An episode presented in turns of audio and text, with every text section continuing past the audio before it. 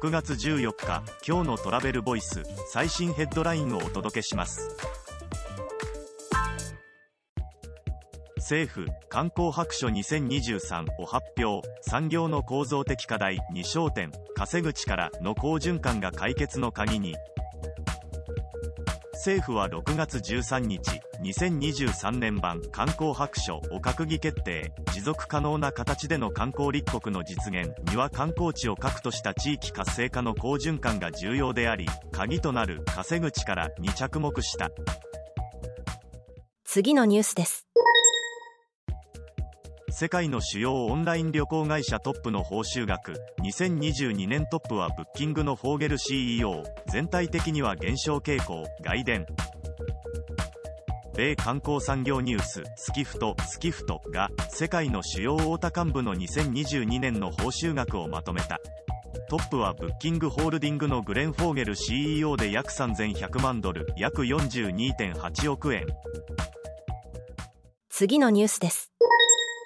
旅行テックの国際会議 YT ジャパン本格リアル開催で世界と日本の観光リーダーが集結。7月5日から2日間2023年7月5から6日旅行テックの国際会議 YT ジャパンノースアジアがウェスティン東京で開催される。登壇予定のメインスピーカーなどを紹介。次のニュースです。バリ島外国人旅行者の到着時に16規則のカードを手渡し文化環境の保護と地元住民の苦情対策で外伝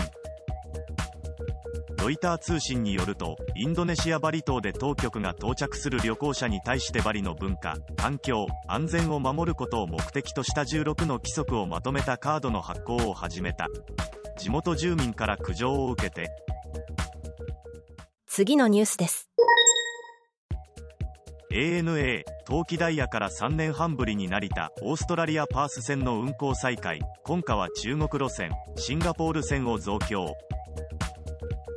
アナは2023年10月29日から成田パース線を週3往復で運行再開。今夏には成田大連線を増便するほか成田シンガポール線を7月28日から8月31日の期間週7往復で運行する。記事の詳細はトラベルボイス .jp で。ではまた明日。